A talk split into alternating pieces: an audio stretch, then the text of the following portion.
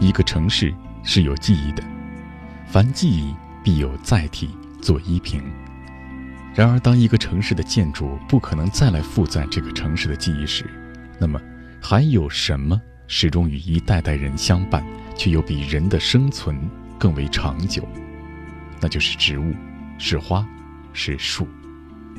汤姆克说过：“我们一生当中至少要有一次反思，引领我们检视自己置身其中的环境。”著名作家阿来的作品《草木的理想国》，关于成都的花木记，其意义也正在于此。今日轻阅读，翻开《草木的理想国》，让我们一起看花，读世界。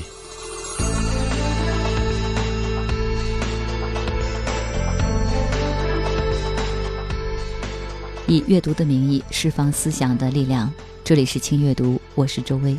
今天我们一起翻开阿来作品《草木的理想国》。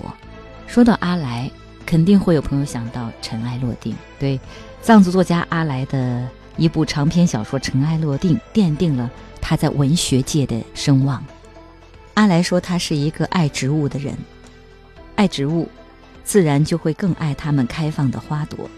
这种自然演化的一个美丽的奇迹，因为啊，植物最初出现在地球上的时候是没有花的，直到一亿多年前，那些进化造就的新植物才突然放出了花朵。虽然对于植物本身来讲，花意味的就是性，就是因为繁殖的需要产生的传播策略，但人从有最初的文明以来，就在赞叹花朵匪夷所思的结构。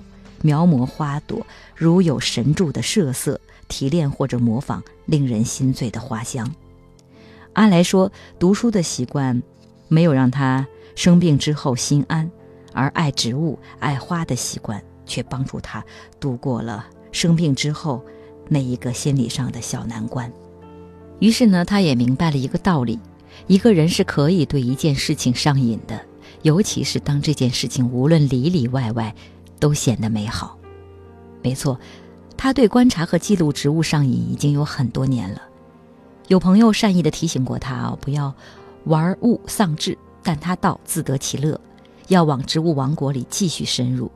文字记录不过瘾啊，又添置了相机学习摄影，为植物们的美丽身姿立此存照。他曾经对采访过他的记者说：“他不能忍受自己对自身的环境一无所知。”这个世界对一个个体来说真的是太过扩大。阿来在开始观察植物的时候，也是仅仅局限于青藏高原，特别是横断山区这一生物特别丰富多样的区域。也不仅仅因为它生长在这一片区域，更因为这是他写作的宝库。许多年，他不断的穿行其间。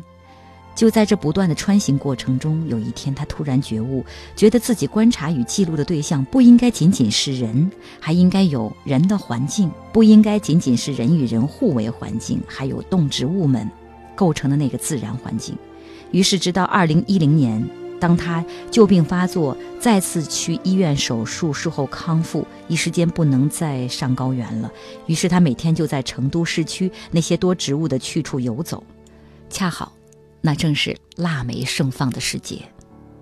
自从拍过腊梅，接着便大地回春，阴沉了一个冬天的成都渐渐天清云淡。于是玉兰、海棠、梅花、桃花、杏花次第开放，也就是古人所说春天的二十四番花信的接踵而至。于是阿来便起了心意，要把自己已经居住了十多年的这座城中的主要观赏植物都拍过一遍，写上一遍。美国自然文学开创者之一、环保主义者先驱缪尔有一段话，他说：“如果一个人不能爱置身其间的这块土地，那么这个人关于爱国家之类的言辞也可能是空洞的，因而也是虚假的。”阿来在成都生活了十多年，也常常听人说热爱成都的话，但理由似乎都比较一致的集中在生活享受的层面。阿来也爱这座城市，但他会想。还有没有别的稍离开一下物质层面的理由？即便是就人的身体而言，似乎眼睛也该是一个不能忽略的重要感官。而且，眼睛这个器官有个好处，看见美好的时候，让我们反省生活中何以还会有那么多的粗陋。可以引导我们稍稍向着高一点的层面。帕慕克曾经说：“我们一生当中至少有一次反思，引领我们检视自己置身其中的环境。”这或许就是阿来写这本《草木的理想国》的意义所在吧。因为这不是纯粹科普意义上的观察和书写，虽然包含了一些植物学最基本的知识。但稍一深入，就进入了这座城市的人文历史，包括杜甫、薛涛、杨生安等等等等，几乎所有与这个城市历史相关的文化名人都留下了对这个城市花木的赞颂。所以，这些花木其实和这座城市的历史紧密相关。当我们翻开这本书，目录其中谈到的，从腊梅开始，有海棠、樱花、玉兰。紫荆、桃花、丁香、鸢尾花、栀子花、荷花、女贞花、桂花、芙蓉，这一年四季的花，它基本上写全了。今天我们把这本书当中的代表春夏秋冬的四种花跟各位一起分享，也希望各位能够喜欢今天轻阅读的如此安排。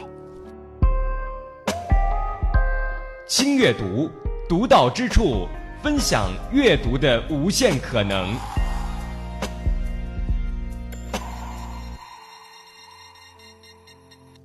写梅花，自然要翻一些古人写梅花的诗来读。这些梅花诗，说喜欢也是喜欢的，有时也不甚喜欢。这缘故却也简单。中国诗歌言志抒情，有所描述，也是起兴。为了意在言外，写的是这个，要说的却是那个。写花，但花是什么样子，并不真正关心，不过是用花来做个引子。今天以观察植物之美的心情来打量这些诗，就发现了这是个问题。单说咏梅诗吧，好像说的是梅花，其实并不是梅花，是诗人自况或别的什么孤高清洁之类。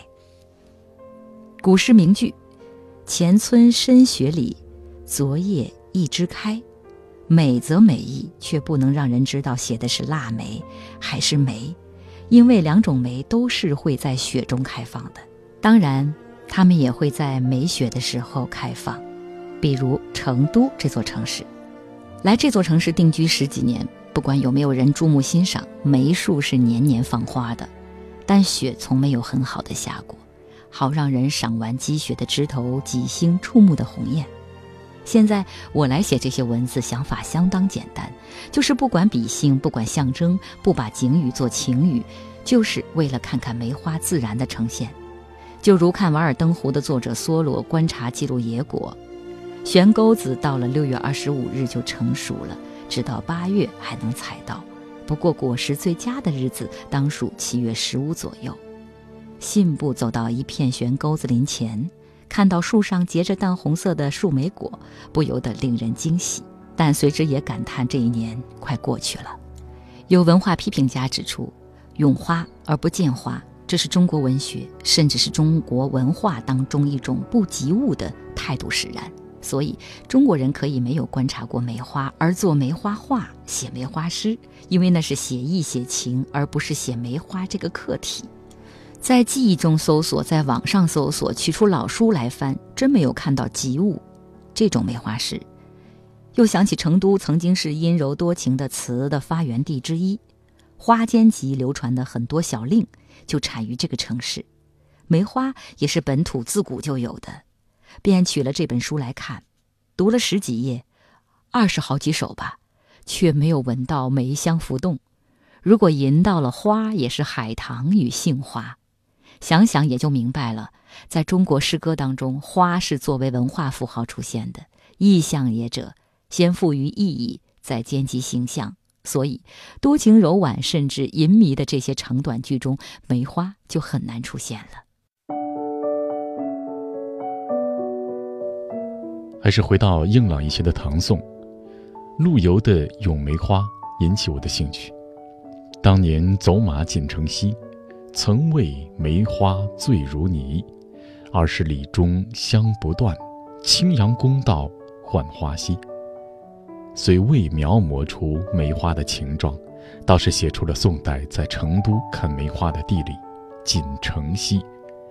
青阳宫到浣花溪，杜甫当年种桃写诗也在这一带地方，是唐宋时来成都的外地名人依成都地理写出好诗的地方。我也想在这几日挑一个好太阳、有小风的午后，有入过杜诗的万里桥某处泊了车，沿当年的浊锦之江向西而行。这些地方都是当年的城外村野。所以梅花能开的二十里中香不断。今天夹岸尽是楼房，虽然香不断，已无可能。毕竟河的两岸十多年来重新垒地铺路，种草栽树，景致颇有些可观之处。有青羊宫所在的文化公园，有浣花溪公园和园中的杜甫草堂，有百花潭公园，因此河之两岸定有梅花星落其间。还想起某天开车过滨江路，依稀看见岸边有树白花，正好下午浓雾散尽后，出了太阳，便沿江去寻那只白梅。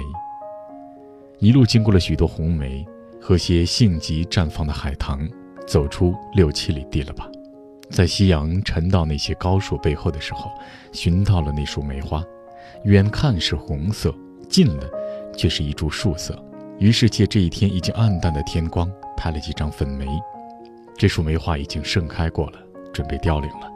那些雄蕊柱头上的花药已几乎掉光，都尽数授给花瓣中央的雌蕊了吗？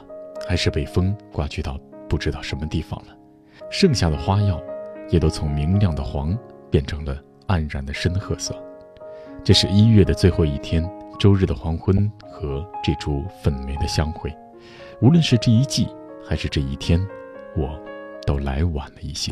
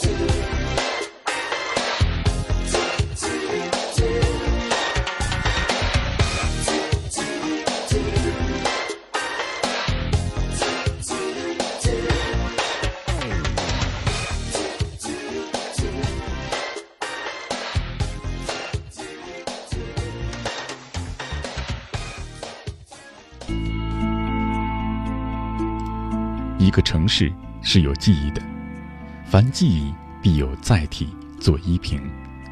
然而，当一个城市的建筑不可能再来负载这个城市的记忆时，那么还有什么始终与一代代人相伴，却又比人的生存更为长久？那就是植物，是花，是树。帕慕克说过：“我们一生当中至少要有一次反思，引领我们检视自己置身其中的环境。”著名作家阿来的作品《草木的理想国》，关于成都的花木记，其意义也正在于此。今日轻阅读，翻开《草木的理想国》，让我们一起看花，读世界。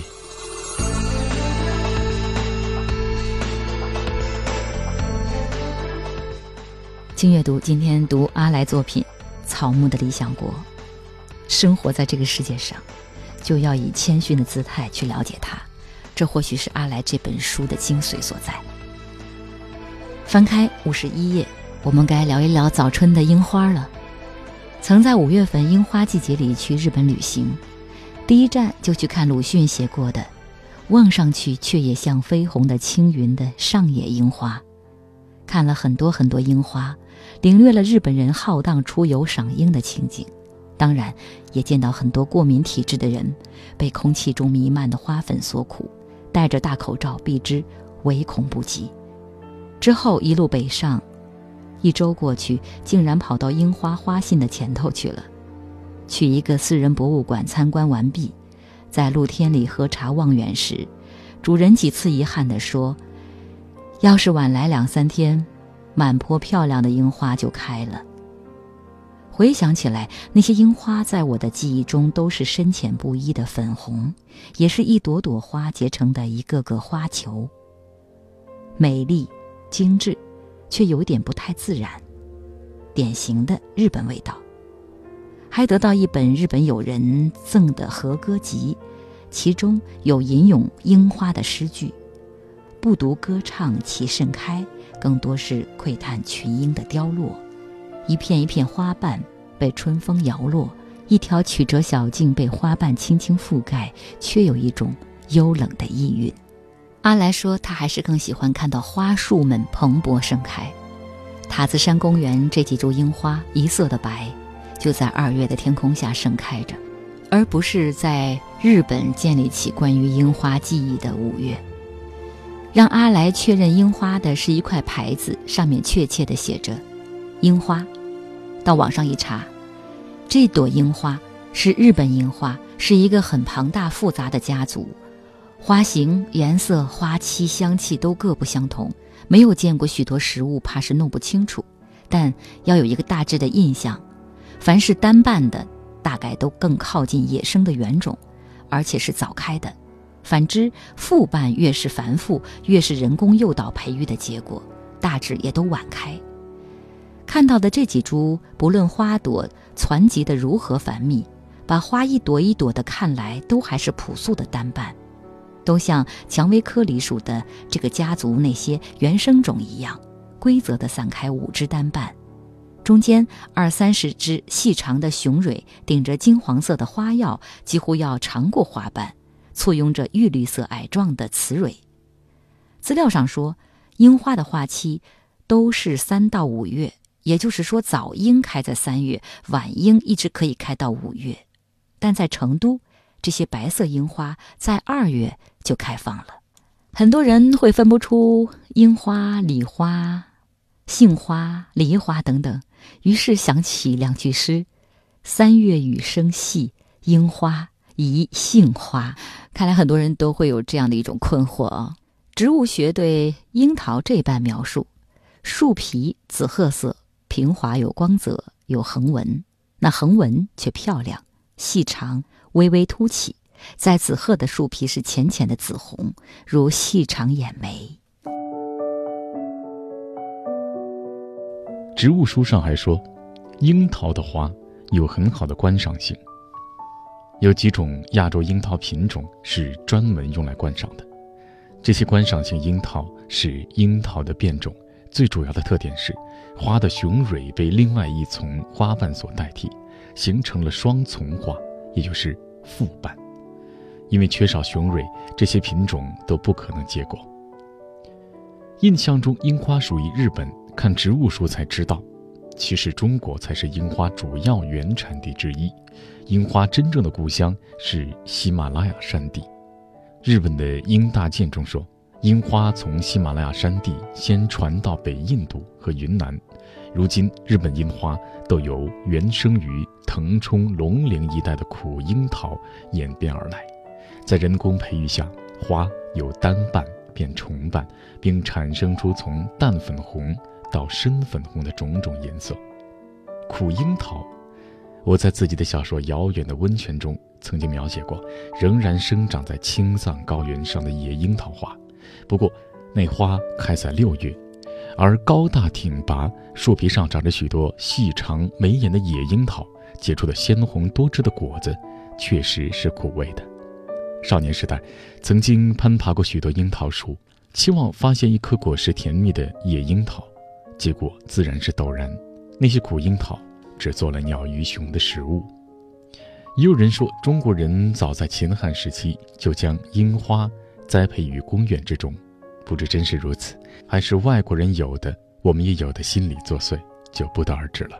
但“樱花”一词却见于唐李商隐的诗句：“何处哀筝随急管，樱花涌向垂杨岸。”如果樱花原生于中国的青藏高原是确实的，那么成都紧邻着青藏高原，我小说中写到的那种野樱桃就变生于距此不过一百多公里的琼莱山脉的山谷中间。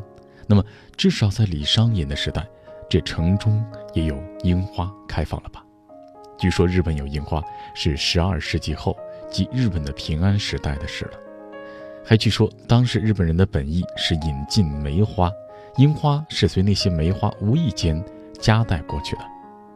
没见过确切的资料，算是孤妄言之的谈资，没有要轻视另一国文化的意思。还是回到草堂，看草堂门口的招贴，人日活动的主题是怀念杜甫和赏梅花。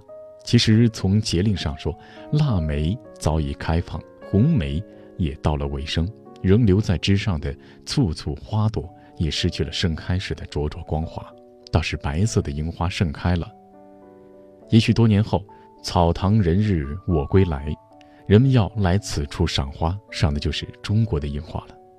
拾了这白色的早樱后，在城中四处走动时，就四处都看到有洁白的樱花在一束束开放。甚至在一环路上，一个加油站的旁边也看得到非常繁盛的一株，而且就在小区公园中也能看到好几株，只是新栽没几年，那树还没有高过腊梅，远看去还误以为是礼花之类罢了。今年试了樱花，想必明年春天就能预先滋养着看樱花的心情了。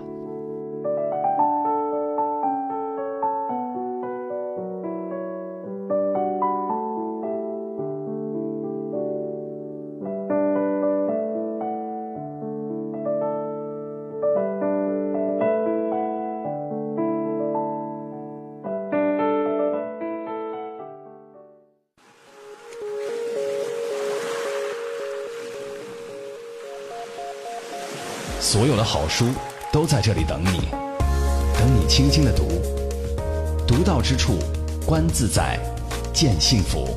A good book is a good friend。你的私人电台书房，你的私人电台书房，轻阅读。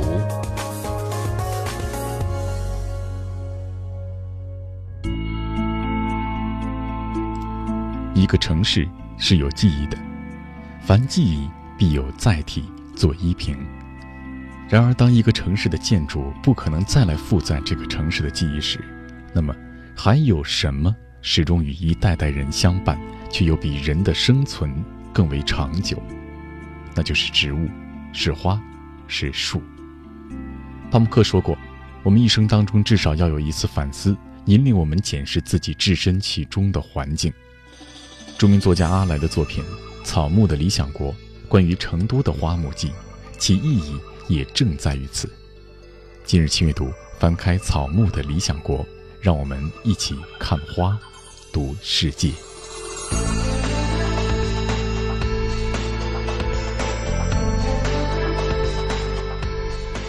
这里是轻阅读，我是周薇。今天我们一起来看阿来的作品《草木的理想国》。看到这本书，我最初是被它幽静的绿色封面吸引了。绿色呢，是很多朋友非常喜欢的颜色，而这本书的整个封面被绿色的花朵所覆盖，新奇的颜色，新奇的排版，但是给人的感觉并不突兀，反而是出奇的自然。这是一本介绍成都植物的散文集。阿来用自己的文字记录下草木成长的点滴。最初是因为觉得我们生活在这个世界上，观察与记录的对象不应该只是人哦。还应该有动物和植物们构成的环境，但是随着作者笔下的文字，我们可以体会到的不仅局限于作者对草木物象本身的一种描述，他不仅发掘出了每种花卉的美，更是对自己所生活的世界进一步的探索，洗涤了自己，也感染了看他文字的人。所以可以说，《草木的理想国》这本书，让我们走进成都这个城市的某处跳动的脉搏，尽管你没有身临其境。但是通过阿来的文字，仿佛置身于一曲最为优美动人的草木圆舞曲，里面没有太多人为因素的干扰，没有城市的喧嚣，也没有令人心烦意乱的杂物，有的只是一片片清新的花红柳叶，净化了我们的眼睛，同时也洗涤了心灵。生活在这个世界上，物质生活越来越丰富，可是精神生活并不见得如此。所以，我希望有很多时候能够慢下脚步来观察我们周遭的世界，感受那些动植物的呼吸。人生匆匆，或许我们应该静静的去观看那些花草，能够告诉我们更多的人生哲理。草木的理想国，在这本书，阿来记录了二十一种不同的植物。这些植物是那么的美丽自在，每天都陪伴在我们的身边。但对大多数人来说，仅仅叫出他们的名字来，都是一件很困难的事情。所以，或许我们只要具有一种在物质世界的事物身上发现美的愿望，就能习得这种能力。审美的对象是物质的，而审美的过程却是精神的。翻开此书一百七十一页，我们来看看夏天的荷花。阿来说，今年的天气总归是奇怪的，雨水说来就来，从不经酝酿与铺垫。而且总是很暴烈的来，紧接着，不经过度就是一个大晴天，气温扶摇直上，酷热难当。天气预报把这叫做极端天气。八月一号那天，中午出门还想着要不要穿双防雨的鞋，或者防雨的外套，不想三四点钟走到街上，空中阴云瞬间踪迹全无，艳阳当顶。天气预报次日是一个晴天。再次日，暴烈的雨水又要回来，就想着该趁明天的晴朗去看看荷花了。暴雨倾盆的时候，我就有些忧心，妖娆的荷花如何经得住这般如边雨线的抽打？于是第二天决定要去看荷花。成都市区没有大片的安静水面，到哪里去看荷花？先想到的是东郊的荷塘月色。前些年以荷塘月色命名的新乡村建设刚刚完成，当地政府曾请了很多人前去参观，他们是要招些画画的、弄音乐的人住在湖边，结果把阿来这个整天在键盘敲字的人也误入了名单，在暗自嘲笑自己的同时，想到了看荷花，怎能不去桂湖呢？那是里面有一座扬声安祠的桂湖啊！抵达桂湖公园，三十块钱买票入门。围墙与香樟之类的高树遮断了视声，一股清凉之气，携着荷叶的清香扑面而来。穿过垂柳与桂花树，来到了湖边，荷叶密密地覆盖在水面上，它们交叠着、错落着，被阳光所照亮，鲜明、洁净、馨香。在这个日益被污染的世界，唤醒脑海中那些美丽的字眼。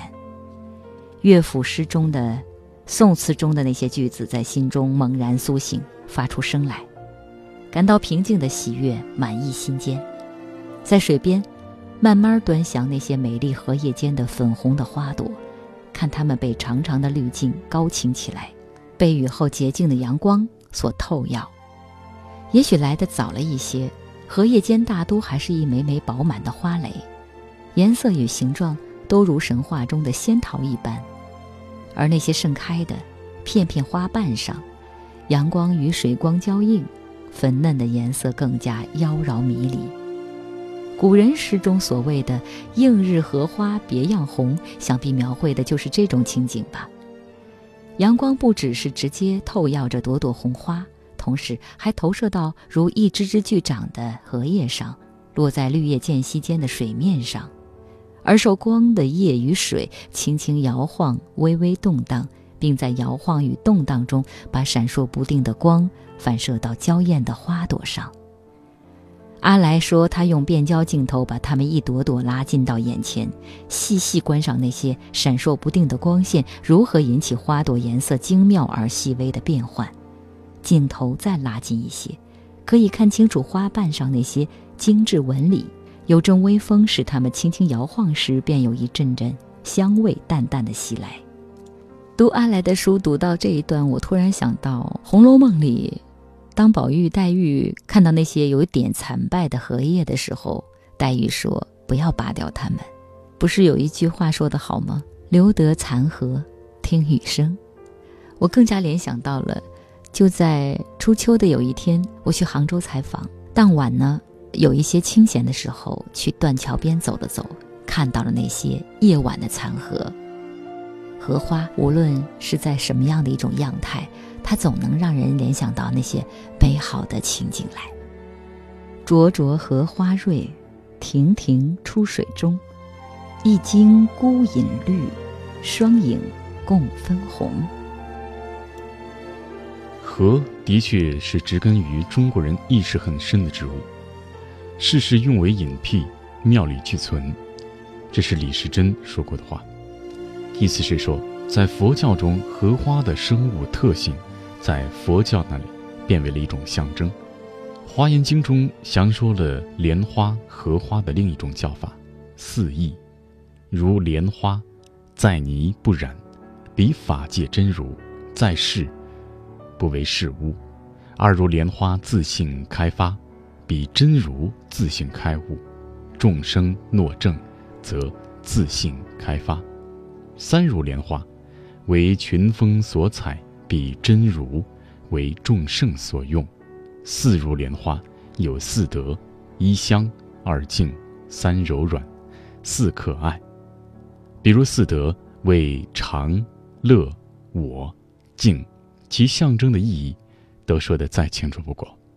李时珍在他的要点《本草纲目》也离开对于植物药用价值的描述，按照自己对荷的种种生物特性，生发出更具体的象征。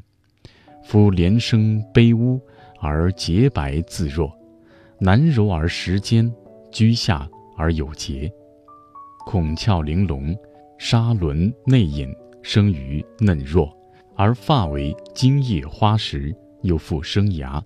以续生生之脉，四时可食，令人心欢，可谓灵根矣。到了北宋，周敦颐爱莲说出世，更把荷花的特性与中国君子的人格密切联系起来。欲独爱莲之出淤泥而不染，濯清涟而不妖，中通外直，不蔓不枝，香远益清，亭亭净植，可远观，而不可亵玩焉。算是对和人格寓意的最后定性。这不，一位当奶奶的领着孙子从我背后走过，我也听到他对孙儿说其中那个差不多人人知道的断句。可惜，说完这句，他就登上旧城墙边的凉亭，用苍老的嗓子去和一群人同唱激越的红歌了。我避开这个合唱团，去园中的杨生安祠。这座园子在明代时是新都，除了当朝首府，又出了杨生安这个状元的杨家的花园。看过当地的一些史料，考证说，这个园子的水里面，早在唐代时就种植了荷花，所以叫桂湖，不叫莲湖。是因为后来由杨生安亲自在这荷塘堤岸上编织了桂花。现在不是桂花飘香的节令，只有荷塘上漾动的新腔，让人身心愉怡。但怀想起这个园子当年的主人杨生安，却不免心绪复杂。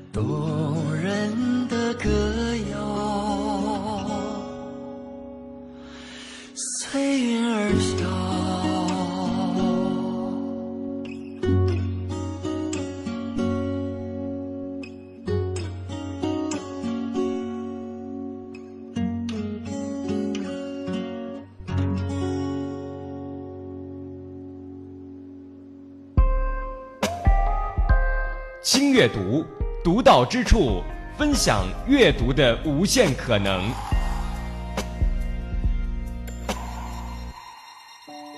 继续读阿来的《草木的理想国》这本书，翻开这本书，扑面而至的便是桂花，尚未完全绽放，只是一个个的小花骨朵。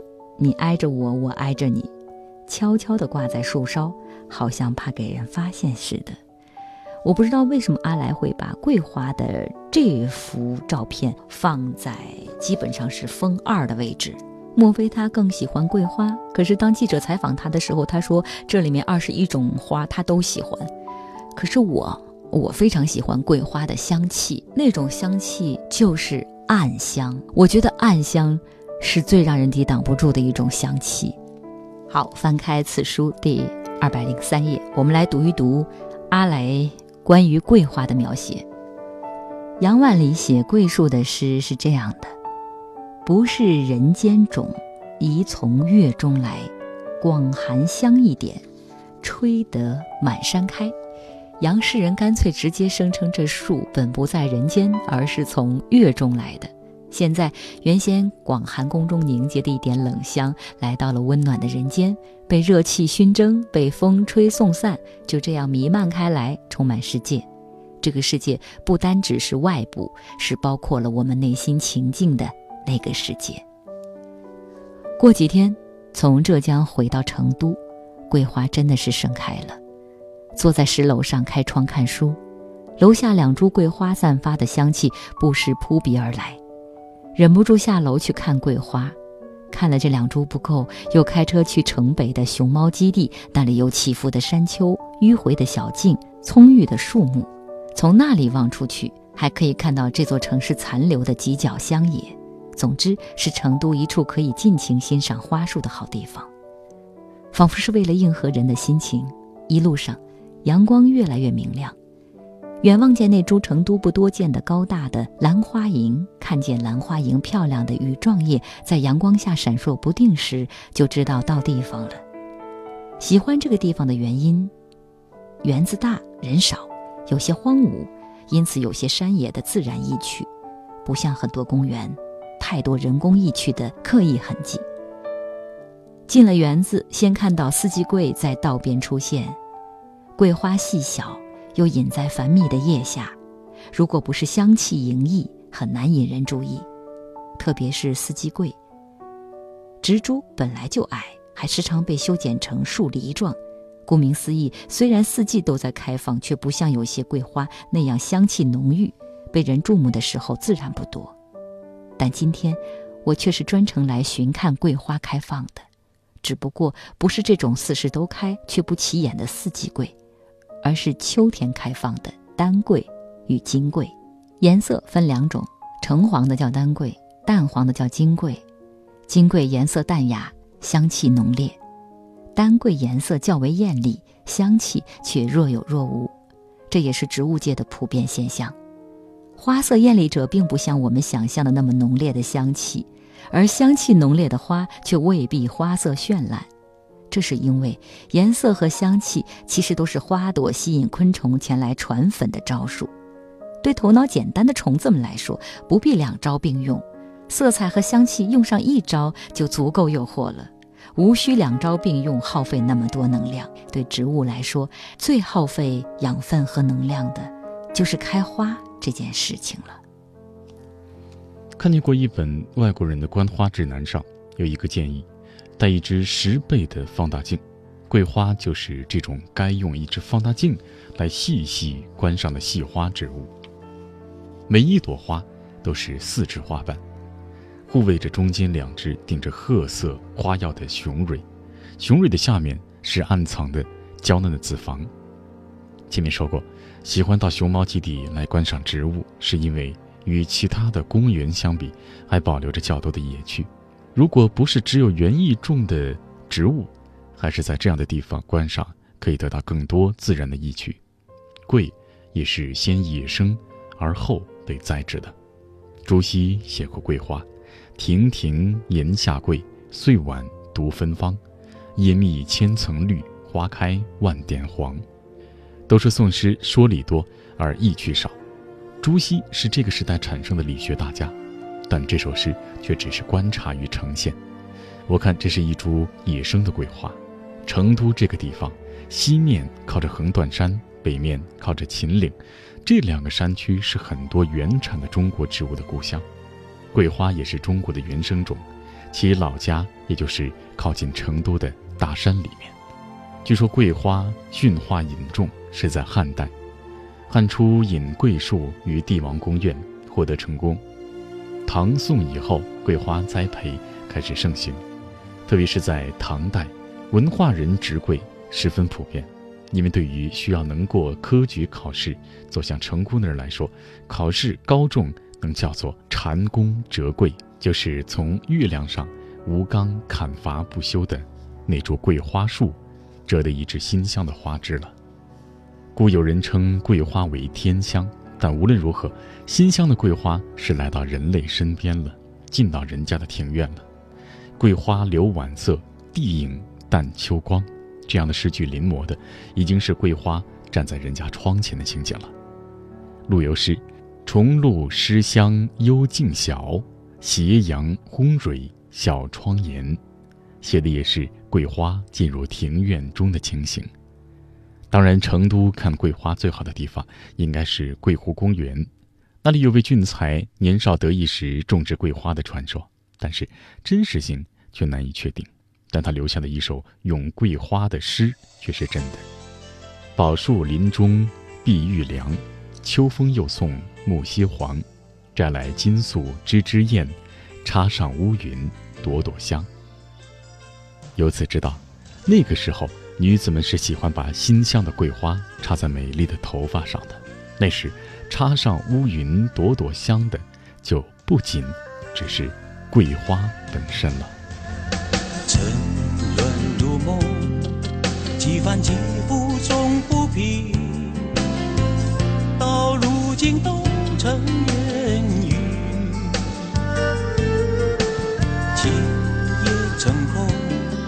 宛如回首袖的风，悠悠一缕香，飘在深深旧梦中。繁华落尽，一身憔悴在风里。回头是无情也无语。明月小楼，孤独无人诉情衷。人间有我残梦未醒，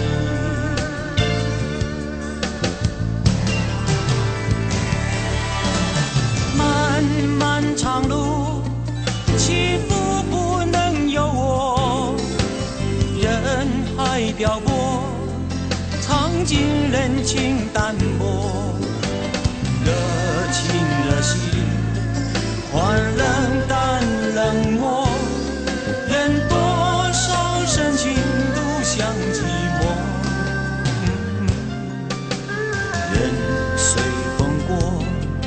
自在花开花又落。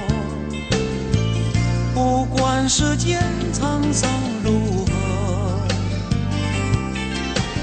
一层风絮，满腹相思都沉默。